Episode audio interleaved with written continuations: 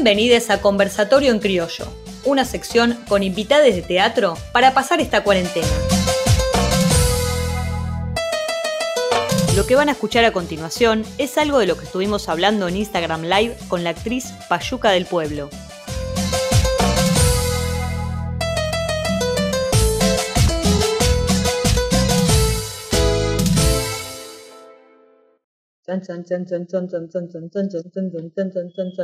Sí, ahí estás. Bienvenida, Payuca, ¿cómo estás? Hola, ¿cómo estás? ¿Todo bien? Muy bien, te estábamos esperando acá, estaba entreteniendo un poco al, a la gente que ya estaba y diciendo, bueno, fíjense, piensen lo que, si le quieren preguntar algo a la Payuca, yo estaba tratando de hacer una intro diciendo, bueno, vamos a estar con la actriz Bailarina también, Payuca, porque en la plop lo das todo. Eh, no soy bailarina, bailo. Hay una diferencia. ¿sí?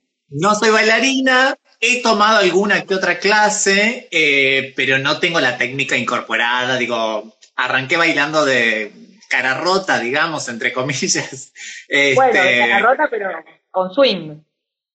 Sí, sí, con onda, con onda, con onda y alegría siempre, por supuesto. Sí, sí, sí, sí, sí, sí, sí, sí, sí, sí. Así que sí, digamos que bailo. Bailás, bailás y te... Esta creo que, que no, pero ¿vos cantás? O sea, el tema Parala, ¿cantás vos? Bueno, claro, claro. Otra de las... No soy cantante, pero... Pero canto igual porque puedo. Porque, porque dentro de un contexto, estábamos como dentro del contexto de armar canciones para la fiesta y bueno, en ese momento surgió y, en realidad para la de son todos gritos y onomatopeyas, o sea que tampoco es que es una, una canción donde yo expreso mis, claro, sí, sí, sí, muy ingenioso. Está muy bien, está muy bien, bueno, pero eh, está bien, porque así también, también es parte de la profesión animarse y de la vida, animarse a hacer cosas que, bueno, no tengo estudios, pero Parala, igual, digo, por lo menos en la plop fue un éxito, así que. Sí, sí, sí, funcionó, funcionó, era muy divertido, era pegadiza la letra, este, la gente se copaba con los grititos y demás, así que sí, digamos que estuvo bien, estuvo bien, funcionó. Muy bien. Eh, contanos, Payuca, ¿cómo te, ¿cómo te trata la cuarentena? Depende del día, bien, mal, para arriba, para abajo. Eh, trato de ser optimista y de ponerle onda, digamos. Este, hay momentos donde estoy como más, oh, que pase, que pase, que pase, pero estoy hashtag mansa, hashtag calma, este, voy por este carril. Sí, sí, este, y digo, convengamos que la situación es muy difícil, pero sé que hay gente, hay otros, otras y otras que la están pasando muy mal. Entonces, como no me puedo, digo, no me puedo quejar, no me puedo quejar. Este, entonces, como, bueno, listo, va a pasar, va a pasar, va a pasar. Digo, le pongo pilas a eso. Así que, digamos que bien, pero con muchas ganas de volver, de, actuar ya. Me imagino, me imagino. ¿Qué, eh, ¿qué proyectos eh, interrumpió que estabas eh, haciendo o ensayando o en cartel? Eh, siglo de Oro Trans en el complejo teatral. Eh, estábamos a una semana de estrenar, habíamos terminado una primera temporada que estuvimos en el Teatro em, de la Ribera, en La Boca, y ahora pasábamos al Regio, el que está en Avenida Córdoba. Estábamos a una semanita de estrenar y fue ahí cuando se plantó el... Sí, justo, porque claro, hicieron... Estrenaron en enero, ¿no? Estrenamos el 30 de enero en el Teatro de la Ribera, eh, hacíamos funciones de viernes, sábados y domingos, y en marzo, mediados de marzo, la idea era arrancar en el Regio con funciones de miércoles a domingos. Eh, o sea, nada, una temporada completa teníamos.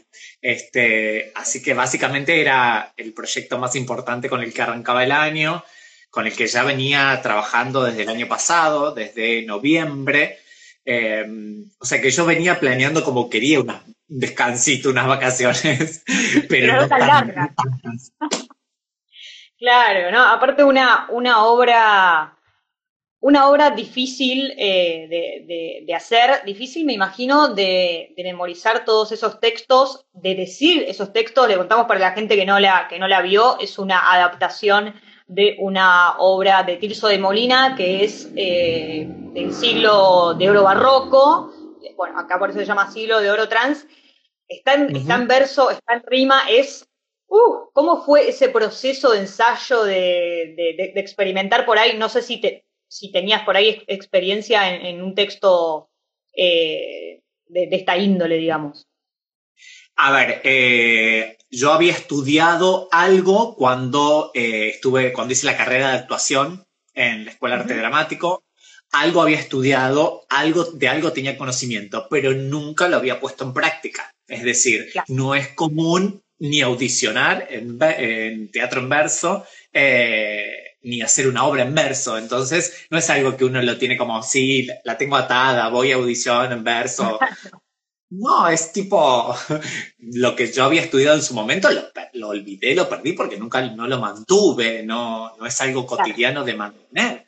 Entonces fue complicado, fue arduo, fue difícil, pasé por muchas etapas, este, fue muy intenso.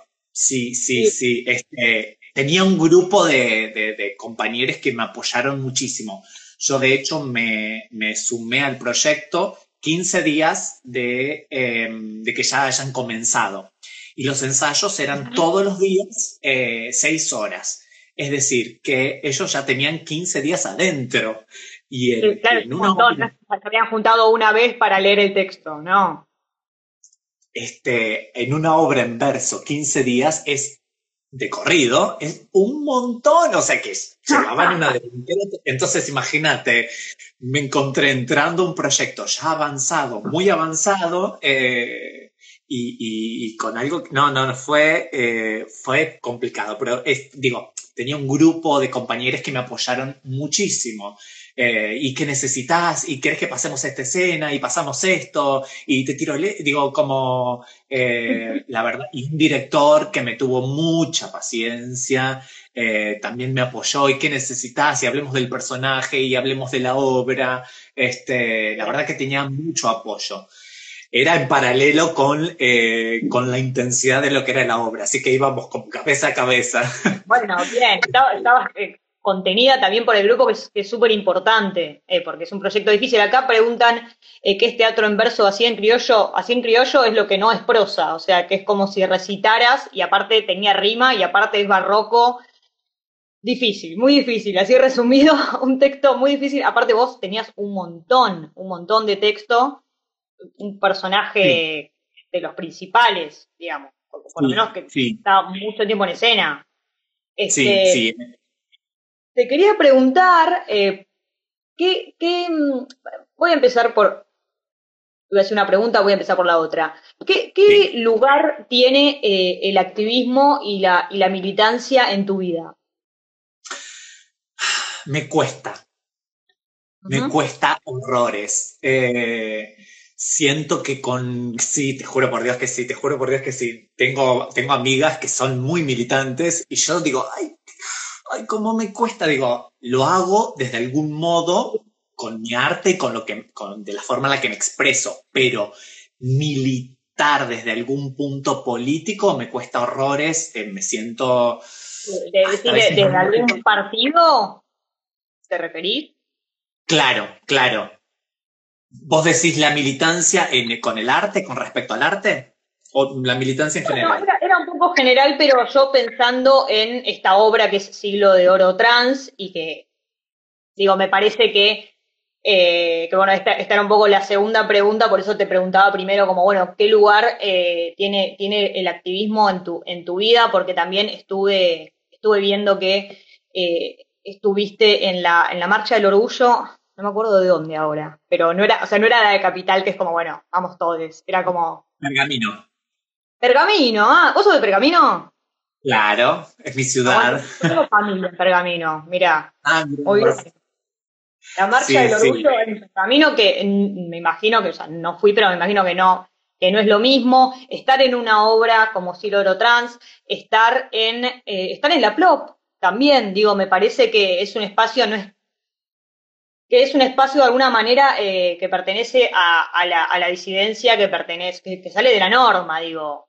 Por eso, por eso eh, preguntaba. Pero bueno, vos por ahí, desde, justamente desde el arte, estás, estás militando, estás eh, es, un lugar político también, porque no Claro, no, no me lo planteo desde ese lugar, pero lo, vivo y lo transito de esa manera. Digo, sí, eh, visibilizando mi arte, eh, soy consciente de que ayudo a abrir puertas en otros sentidos. Digo, eh, esta es la primera vez, siendo parte del grupo de Siglo de Oro Trans, que en un teatro oficial el 50% del elenco esté conformado por actores y actrices trans. Eso me parece maravilloso. Este, es una forma, una puerta de abrir eh, para un futuro, para que en otros elencos también se incorporen, elencos de teatros oficiales, teatros comerciales, porque en el independiente está lleno y, hay otra mentalidad, pero en el oficial y en el comercial es más complicado. Entonces me parece como que este, esta posibilidad deja, este proyecto que se concretó, deja una puerta abierta para más adelante, digo que que, tengamos, que se tenga posibilidades en las audiciones em, y que se juzgue por el talento y no por la condición sexual o eh, la identidad de género. Entonces, eh, me parece como un paso súper importante. Y sí, sí, es militar, pero me cuesta como adaptarme a la, viste, como que me cuesta tomar esa palabra y llevarla adelante, pero sí, sí, lo hago en todo lo, en todo lo que nombraste, lo hago tenés como, como un eh, como una resistencia o como un prejuicio con la, con la palabra, como que te resuena otra cosa o no sé. Claro, me pasa eso, como que me resuena otra cosa, a tomar poder político, ¿me entendés? A tomar poder partidario político, cosa que no me, eh, me, cuesta horrores, entonces como que pongo una distancia, pero, pero no, sí, sí, este, en todo lo que nombraste, en todo lo que hago, eh, en algún punto es, nada, es eso lo que decís. Total. Bueno, y, además estuviste en, eh, en la tele, digo, en Telefe. Digo, me parece que también eh, hablando como del, me parece que viene al caso como la importancia justamente del cupo laboral travesti trans, eh, ya que se empiecen a, abrir esos, esos espacios, tanto de, de, teatro o de, o de televisión este, privada, pues de alguna manera, o también los espacios públicos, es súper, súper importante, pero tengo un pelo en la cara. Este, pero bueno, lo estás, está bien, lo estás haciendo, ya te amigarás o no. Se verá. Vos, ¿cómo, si te tuvieses que autodefinir, ¿cómo te autodefinirías? Pregunta de mierda, te hago, pero. Payuca, ok. Payuca, sí. Hace un tiempo que vengo meditando el tema de, em, de esto, de qué soy, ¿viste? Pero más lo meditaba por la pregunta de, de, los, de los otros, de las otras, de los otros, de ¿qué sos? Ah, y entonces ahora que ya te ves más como minita, entonces te vas a hacer los pechos, ¿no?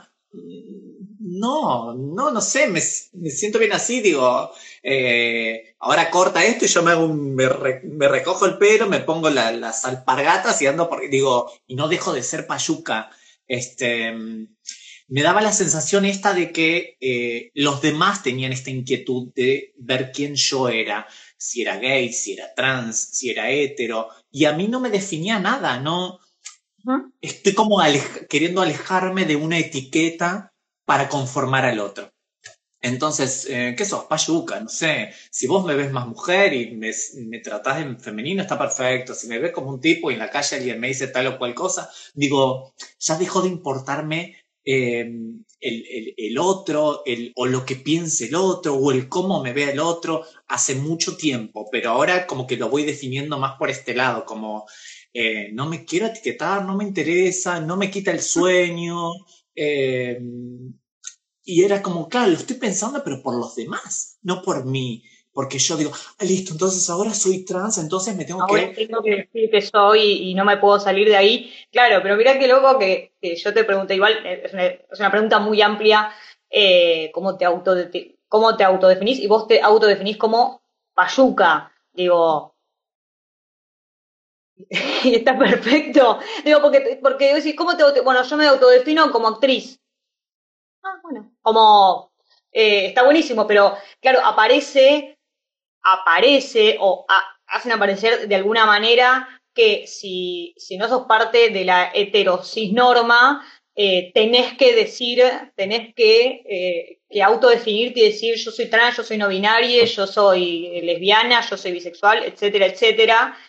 Que igual digo, entiendo como, entiendo las dos posiciones, como esto de decir, yo la verdad no, no, quiero ponerme una etiqueta, no, no, no, no tengo ganas de conformar al resto de la gente diciéndole eh, qué soy, qué voy a hacer, qué fui, no, no, no, no me interesa. También eh, la otra posición, personalmente yo sí, yo sí tomo otra posición, pero también como, como de, un lugar de, activismo de, bueno, yo me auto eh, defino lesbiana por una posición política de yo voy a decir la palabra para, para visibilizar, etcétera, etcétera.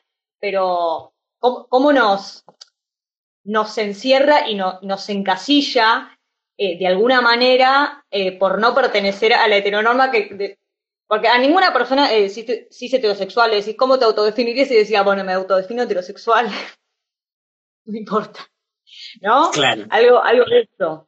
Este, Igual por el otro lado, por el otro lado, digamos que me consideraría un artista, aunque la palabra esté bastante vapuleada. Digo, cualquiera se hace llamar artista hoy por hoy, este, pero digamos que me autodefiniría en el sentido eh, profesional como un artista. Este, actriz que eh, baila y que casi no canta. Algo así. Que dice palabras en tema. Está muy bien. Este, ¿Por qué dijiste, yo me, autodefino Payuca? ¿Por qué te pusiste ese nombre, Payuca? Payuca significa eh, persona oriunda del campo que llega a la ciudad. Cuando una persona es muy campesina, se le dice como qué payuca, qué payuco sos, como qué campesino sos. O sea, vos eras, eras campechana. A ver, yo soy de Pergamino, es una ciudad eh, y tiene modismos de pueblo, ¿sí? Cuando yo llegué a vivir acá a Buenos Aires, evidentemente se me notaba mucho más. Yo digamos que vine con la bombacha de, de gaucho y las alpargatas, o sea que... Pero porque me gustaba vestirme así en ese momento. Ya eso cambió, por supuesto. Pero entonces, a, mi grupo de amigues más cercanos eh, me empezaron a decir Payuca, por esto mismo, por Payuca, qué campesina sos. Y cuando arranqué con el transformismo, em, dije, ¿cómo me llamo? Tenía que ponerme un nombre. Eh, y me pareció original que sea Payuca. Em, no quería nada tipo diva, glam, reina, brillo, star, no quería nada como Sí, nada muy sofisticado. Entonces, Payuca está muy bien. Y cuando... Claro, tenés un nombre que va en contra de la mayoría de, los nombres eh, de, transformistas o de drag queens, que es como con un glamour, con brillo, vos Payuca del pueblo. Como... Bueno, cuando arrancó Fotolog, acá se empiezan a caer las otras. Agarren porque se caen las otras. cuando empieza Fotolog, yo me llamo Payuca, ¿sí? Cuando arranca Facebook, Facebook me pide un apellido. Entonces dije yo, ay, ¿qué? ay, me la complicó, porque ya, la tenía reatada con Payuca. Un apellido. Y fue como, bueno, yo soy de la gente, del pueblo, yo me entrego, estoy acá abajo con todes. Eh, dije, del pueblo, del pueblo. Así quedó del pueblo. Eh, y ahora, es, es, solamente Payuca, pero bueno, Payuca del pueblo. Está, pero ahora digo, sos, sos la Payuca. Como, ¿quién, sí, ¿quién actúa? La Payuca. Sí, sí, sí, sí, ya lo adopté para mí. Por eso querías saumerios en tu camarín, por reminiscencia al aire fresco del campo, dice Julián Ecar. Ponías saumerios en el camarín del, del Rivera. Sí, ponía, ponía, saumerios en el camarín, pero porque me, me, activaba y era una manera como de, creo que es como medio un ritual que tenemos todas, todos, todes, de, de poner velitas, saumerios, como que hacer de tu camarín un lugar este, acogedor y con ganas de ir. Y aparte, como íbamos tres horas antes, es un tiempo para estar ahí, entre que te maquillan, te cambian, eh, vocalizás y demás. Este, tenés que sentirlo propio. Y, y si los saumerios me, me ayudaban, me... Está muy bien. Eh, cuéntame, ¿cómo, ¿cómo empezaste a actuar? Digo, ¿por qué? ¿Cómo, cómo llegué? No sé, hacías por ahí eh, de chica eh, teatro, fue cuando viniste a Buenos Aires. Empecé a los nueve años, a ver, cuando era muy, muy, muy chica, animaba las fiestas de cumpleaños de todas mis tías, tíos, abuelas, abuelos, padres. Todos los cumpleaños los animaba yo. Hacía shows de magia, concursos. Eran dos horas donde se sentaban todos, no tenía que volar una mosca y yo hacía un show. Te juro por Dios. Y en la primera etapa la gorra, menos. Porque dos horas es un montón de tiempo. Es, mucho. No, no, no, era insoportable. Se ponían a hablar y empezaban a gritar, ¿me entendés? Como, estoy yo haciendo un show para ustedes, silencio. Y seguía, bueno, y ahora este truco de magia. No, no, no, era, era muy pesada, muy pesada. Todos los cumpleaños era una hora y media, dos horas de show. Y armaba todo un despliegue de trucos de magia, juegos interactivos, no, no era, yo era el centro de atención. Bueno, eso en toda mi infancia. A los nueve años empecé em, en una escuela de circo. Hacía acrobacia de piso, eh, todo tipo de saltos. Quería ser acróbata, ponele en su momento, ¿sí? Este, y entrené dos años. Yo era muy flaquita, muy flaquita, una criaturita chiquitita, una pulgarcita. Hasta que un día me golpeé la cabeza y mamá, yo iba a entrenar todos los días, una hora de entrenamiento tenía.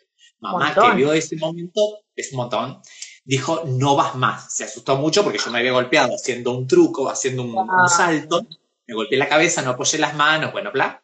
Eh, no vas más.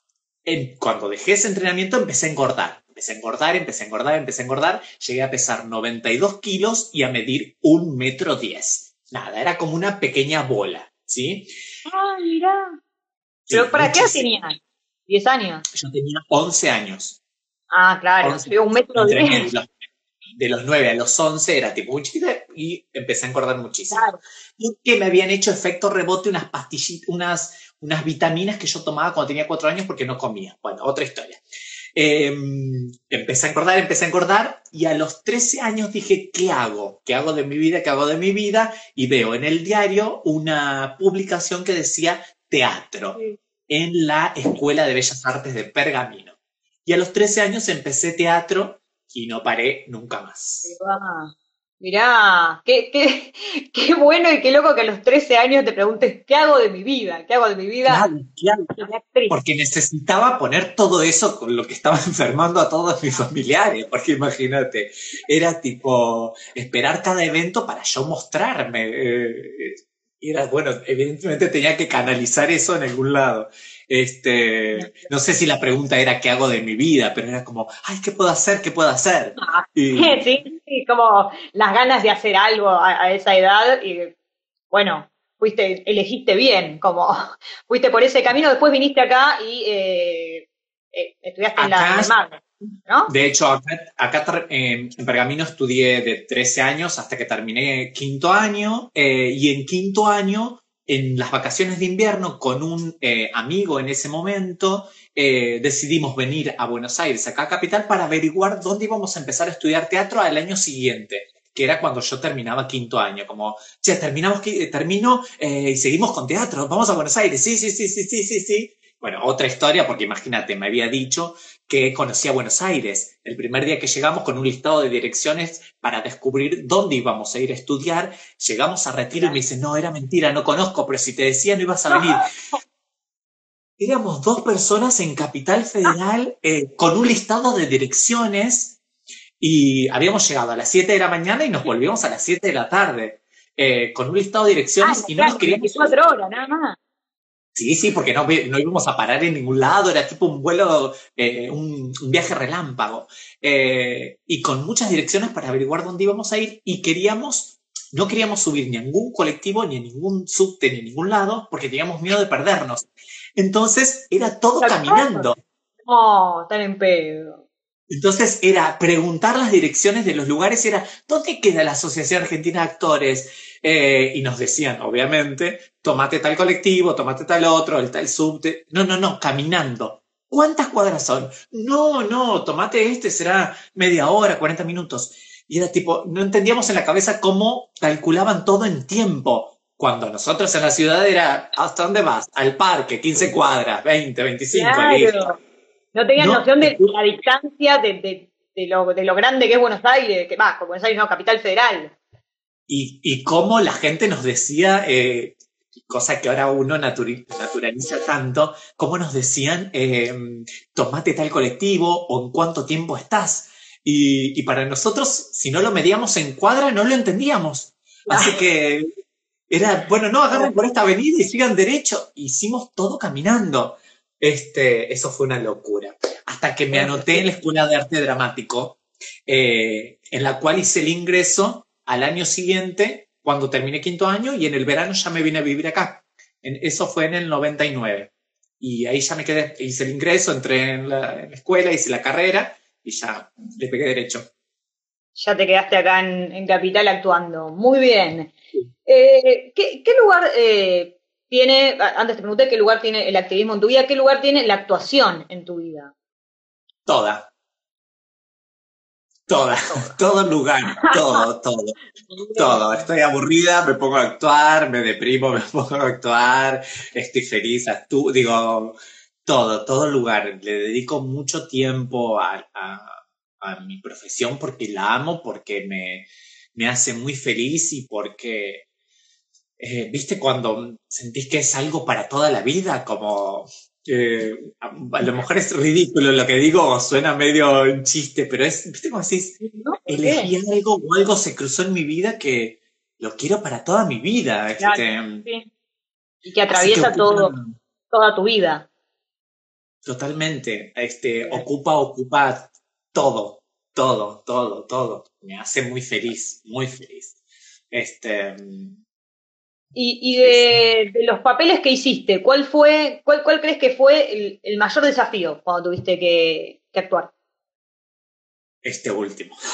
Este último. este último. Este, este último, fue bastante. Ay, sí, porque eran, a ver, eran tres personajes. Em, eran tres personajes donde en un principio trabajándolo, eh, yo le había planteado al director como manejarlo desde un lugar como eran hombres y mujeres, como ir, digo, en los ensayos se planteaba una, eh, ¿cómo sería? Como un estilo de eh, estereotipo de hombre, de, masculino y femenino. Y después se amalgamó, se, se, diversificó y quedó algo como, mm, como, como global, como no es no están, ninguno de los tres personajes que hago no están caracterizados por, listo, cuando entra el hombre voy a manejar esta cosa de, o cuando entra la mujer voy a manejar esto, sino que están... Em, no, era un estereotipo. sí, claro, como dejando de lado los estereotipos, están, están manejados por, por las intenciones o por diferentes energías más que por el masculino o el femenino. Entonces, eso fue muy difícil sumado al, texto en verso, este, pasé por varias crisis, eh, que muy pocas, muy pocas veces recuerdo haberlas pasado. Digo, sí he llegado con 39, 40 de fiebre a los estrenos, pero del, estrés y de, eh, pero como en algo general, de estoy nerviosa por estrenar. Ahora, sufrir, em, sufrir, entre comillas, por supuesto, eh, cuando no conseguís algo que, que, te gustaría lograr. Además tenía toda la presión que era, era la primera vez que iba a protagonizar una obra, era la primera vez que estaba en el teatro oficial, tenía como varios fantasmitas este, que se me fueron sumando, entonces como que pasé por diferentes estadios. Hasta que, bueno, nada, llegamos al estreno y empezó la segunda etapa donde empezás a disfrutar y, y, te me llena tanto, tanto, que, que, no veo la hora de volver y retomar con todo. Este... Me imagino, y, y se, se, rumorea, se sabe si el año que viene, porque yo entiendo que este año ya el teatro no va a reabrir, pero ¿hay planes para el año que viene, digo, de seguir con Siglo de Oro? La idea, eh, lo que se nos comunicó es que se iba a continuar desde el punto donde habíamos quedado. Este, así que entiendo por lo que nos dijeron que arrancaríamos con el estreno. Veremos cómo se retoma, eh, cómo se vuelve, bajo qué protocolos, si se vuelve. Este, digo, creo que hay un, par de cositas previas. Eh, pero bueno, nada, manteniendo las esperanzas y, con ganas de volver. Y bueno, este, la cuarentena, como decíamos, interrumpió eh, Siglo de Trans, digo, en tu vida. ¿Y hubo algún proyecto que surgió octubre, en Octubre me dicen por acá que, se vuelve. Octubre, me dice, me dice la producción. Casper Espósito dice octubre, si Dios quiere. Muy bien. ¿Y mm, eh, eh, algún proyecto surgió en cuarentena? Em, surgieron, habían surgido un par de cositas que no me terminaba de decidir porque estaba como embalada con siglo de oro y, y, las, y las dejé como en stand-by. Eh, y nada se retomó en cuarentena de eso que había surgido previamente, no sé, por decirte, 15 días antes. Em, así que no, en este momento nada. Eh, no, no, no, este. No, no, ya yo ya siento que descansé, ya pasé mis vacaciones, que eran las que quería, así que bueno, arrancamos. Aplicamos algo, ya me, me, decía, hagamos algo. Pero, eh, pero viste que ahora, justamente, en, o sea, durante la cuarentena, no sin, ideas previas, digamos, surgieron un montón de proyectos que obviamente eh, se, son para, son virtuales, o sea, lógicamente, eh, pero bueno, apareció un montón de, de aparecieron un montón de propuestas, un montón de creatividad, un montón de, de cosas nuevas y bueno, por ahí, qué sé yo. Bueno, por ahí la cuarentena sigue, así que te digo que... Hay tiempo de que me surja algo más. Estamos a tiempo, no desesperen, estamos a tiempo de que algo surja. Eh, esperemos, esperemos. Por el momento, eh, nada. Pero no, con alegría y optimismo, mansa, hashtag mansa, hashtag calma, y bueno. Está muy bien. Em, pregunta, ¿cuál, ¿cuál es el papel que por ahí eh, siempre quisiste hacer y todavía no, no hiciste, digamos, tuviste tu, desafío ahí en el, en el Concilio de lo Trans. ¿Hay algún papel que se te ocurra decir yo siempre quise ser, no sé, qué sé yo, ni Marshall, cualquier cosa estoy tirando? Sí, no, no, eh, no, no, para no, para no pincharme el globo no me puse esas expectativas. Ah, está bien. Bueno. Este, no, digo, a ver, em, digo, como ganas de hacer algo en este momento, me gustaría eh, volver a hacer ficción. Este, em, en paralelo conseguir haciendo teatro, obviamente. Eh, digo, son como mis dos, eh, mis dos faros allá a seguir. Em, amo, disfruté mucho haber hecho ficción el año pasado y me encantaría volver a hacer ficción nuevamente y por el otro lado seguir haciendo teatro. Eh, no, no tengo no tengo un personaje eh, que me muera por hacer. Eh, Hay que ver qué, va apareciendo. Claro, no, no, como... y esto me lleva a recordar también cuando me preguntaron si me había inspirado para armar, cuando armaba personajes como transformista y demás, si me había inspirado en alguien. Y también me pasaba un poco lo mismo, como que no tengo como uy, sí, RuPaul, o eh, no, este, iba descubriendo a la medida que iba creando cosas que me gustaban más o menos, viéndome eh, en fotografías o, eh, o, en videos, o, ay, sí, las pelucas grandes me, me, gusta que me realzan, o mostrar más las piernas, creo que me estiliza, entonces está bueno, entonces un taco más, pero era viéndome. Digo, sí, he visto, eh, pero nunca copié como, uy, quisiera ser como tal. Em, digo, a ver, recuerdo haber visto en su momento em, Antonio Gasalla en, los sketches que hacía y eso disfrutaba mucho y me gustaba eh, con Urdapilleta, con Tortonese, los amaba y quería participar de esos sketches. Este, digo, moría por estar en el Palacio de la Risa, eh, trabajando ahí en su momento.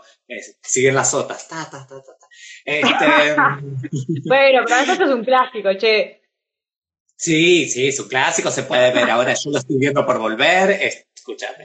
Eh, como amaba eso, o em, recuerdo haber visto cuando llegué en contramano, en un show de contramano, eh, un show de Gustavo Moro eh, como transformista y no lo pude creer, me pareció increíble. Bueno, de hecho con Gustavo tomé clases de jazz, este, que lo amo como profesor, es increíble, es, un gran artista.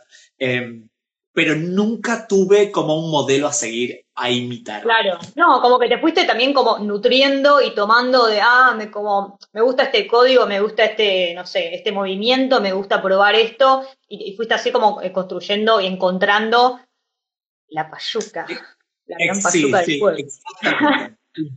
sí, sí, totalmente. Te hago una última pregunta. Sí suspenso estoy tirando.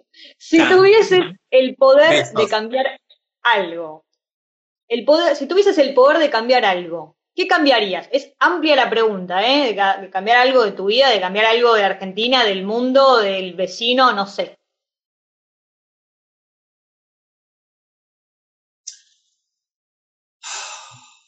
Ah, qué difícil. Ah, qué difícil.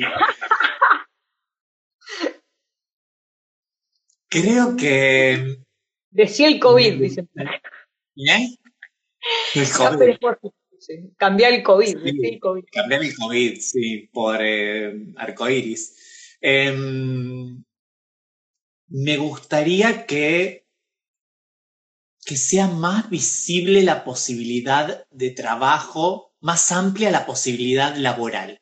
Em, que no esté acotada solamente a las figuras más conocidas, sea en tele o en teatro. Em, digo que esto que me está pasando hoy a mí, eh, que es como que sea, mm, eh, digo, haber tenido la posibilidad de...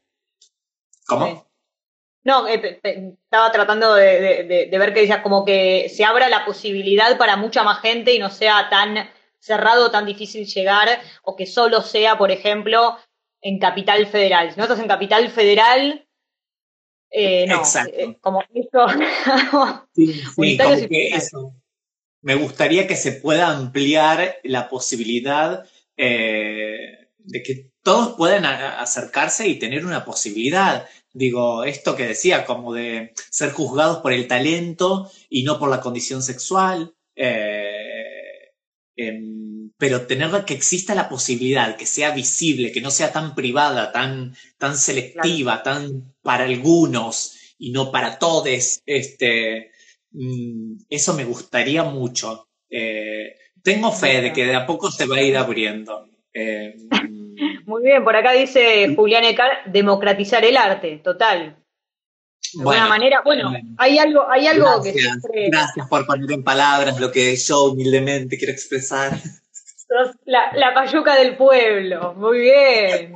está, muy bueno. Hay, algo que está sucediendo de alguna manera que es eh, lo, que, bueno, lo que yo vengo hablando mucho en mi, en, mi canal, que a partir de, de, YouTube, de las redes sociales, hay una posibilidad de democratizar el arte que antes no había. Pero sí es cierto que, bueno, podés hacerlo eh, con, una camarita, con un celu, pero sí, hay ciertos espacios, como decís vos, no sé, por ejemplo, digo, hablando de la actuación, del teatro oficial, del teatro comercial, de la tele, que es, sí, es para la minoría, por, o sea, por, por, ahora, está bueno esto que, que, nombrás. A ver, a mí, a mí me hubiese gustado poder eh, haber entrado en alguna audición para el Teatro San Martín cuando terminé eh, la Escuela de Arte Dramático. Digo, era como un sueño, digo, era tipo flashás con, termino la, termino la carrera, me recibo de actriz y entro al teatro oficial.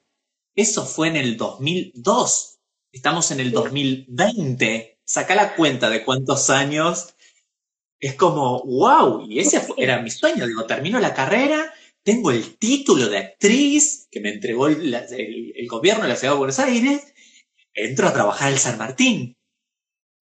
No. Digo, pero claro, es un ejemplo muy claro el que estás diciendo porque, porque es verdad, es como, no es que, ay, bueno, te recibís, puedo ir a, la audición. No, no es que la audición es abierta para todo el mundo.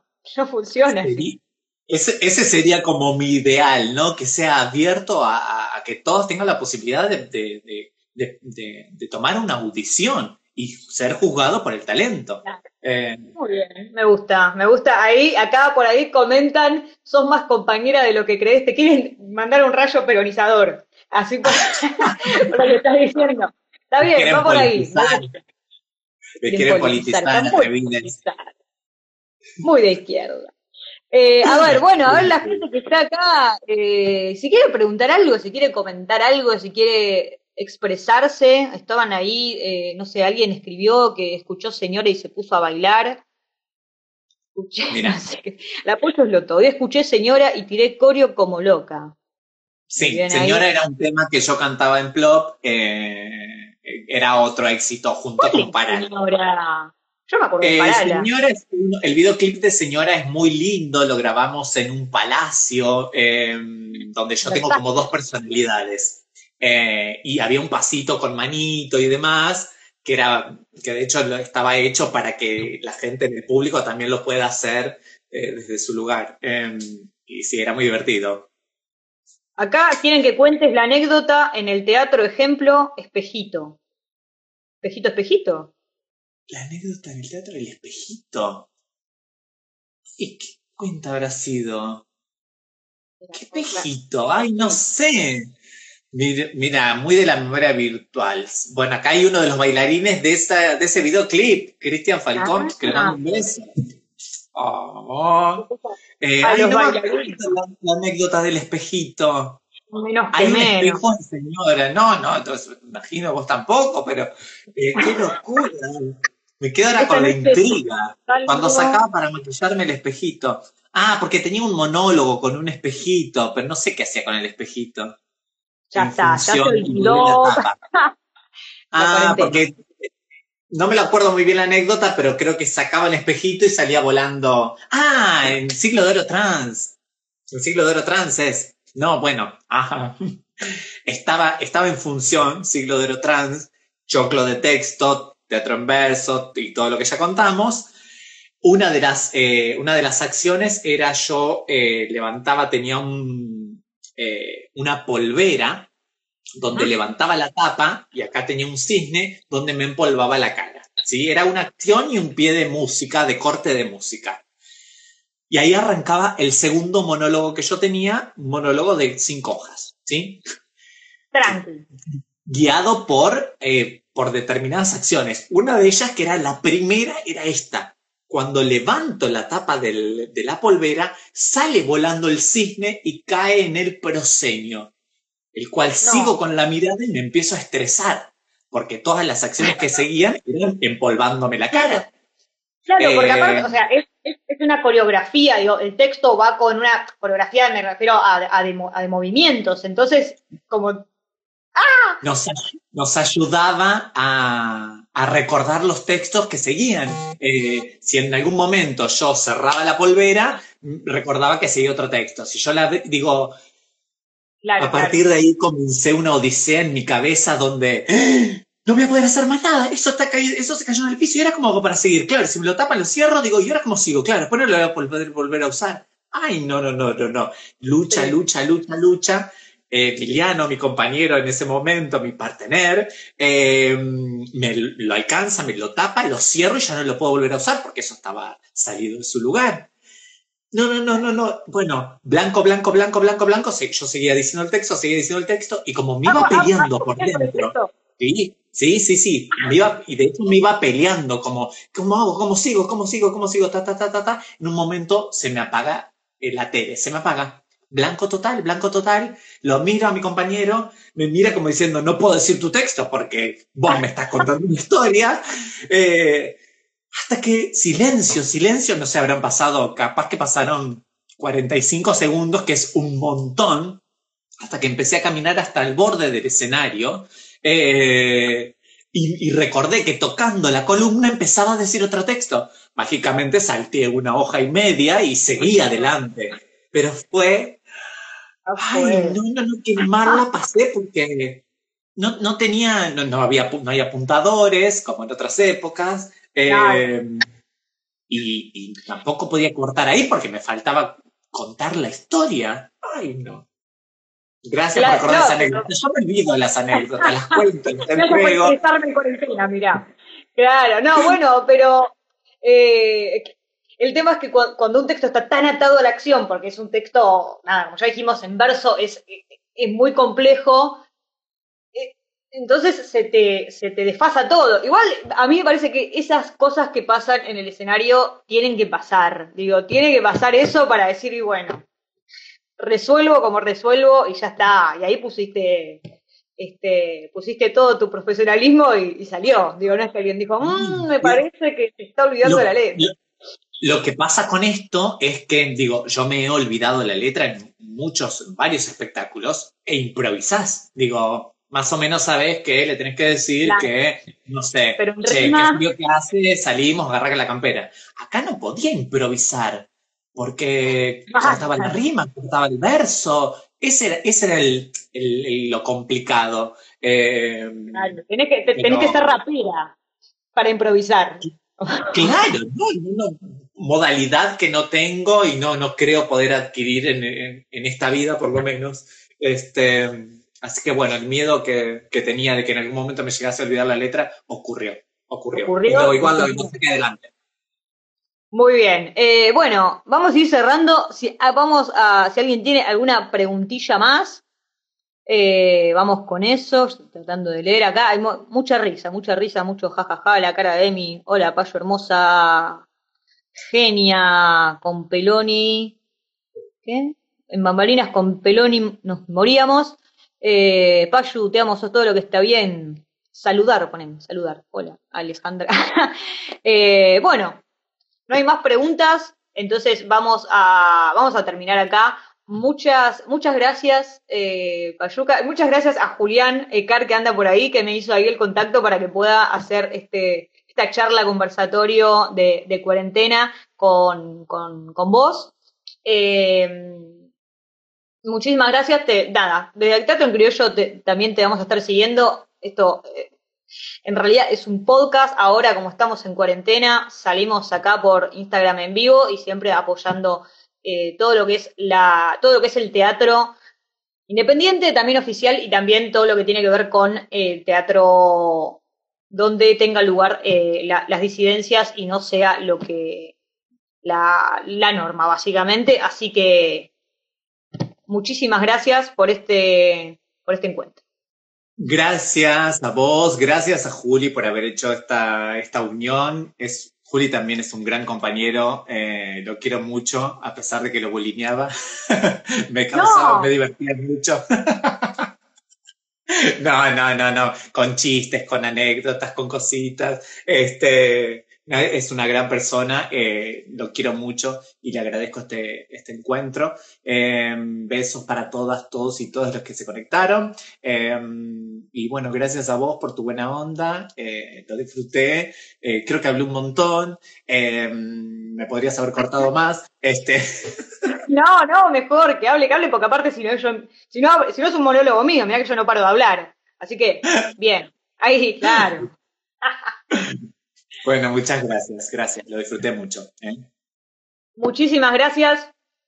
Nos vemos a, todos quienes están ahí, nos vemos en el próximo vivo con algún actor, actriz, director de la bla, Sarasa. Eh, besos cuarentenales a todos. Chao. Gracias. Adiós. Esto fue Teatro en Criollo, temporada 3. Guión y conducción, Luciana Martínez Bayón. Edición, Iván Fernando Verón. Diseño gráfico, María Florencia Pomat.